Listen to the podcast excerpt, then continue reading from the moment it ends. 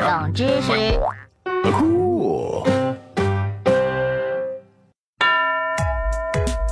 哦，高高考完了是中考，中中考完了还有期末考，现在的学生好辛苦。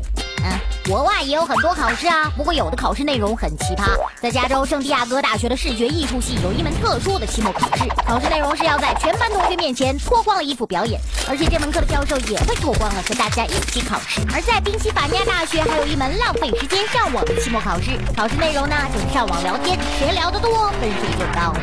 这这个我喜欢，网上聊天就没有人知道我是结结巴了。这一次算你聪明。荷兰是允许同性恋结婚的国家之一，在荷兰移民考试中就有一个看电影的项目，里面有许多关于同性恋和裸女的镜头，目的是看你能不能适应荷兰的文化。你要是觉得恶心呢，那就基本上跟荷兰国籍说拜拜了。我我只有被鱼翅卡到喉咙才会觉得恶心。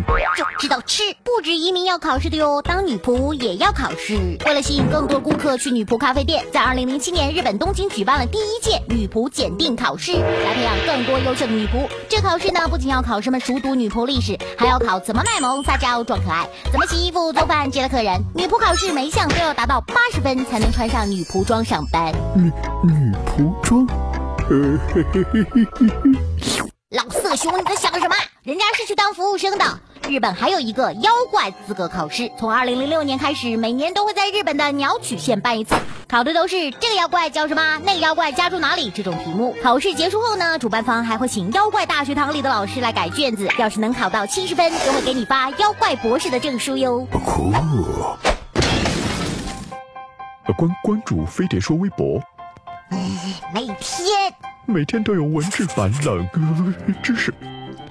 每周二，笨蛋，每每周二还能看到冷呃知识的视视频吗。还有呢。还哦还有更多精彩内容，关注公众号飞碟说。扫二维码。哎酷。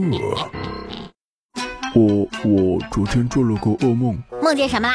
我梦见我正在考试，而而且时间快到了。哎呦，只是在做梦啦。嗯嗯，可可我醒来的时候，老老师真的开始收卷子了。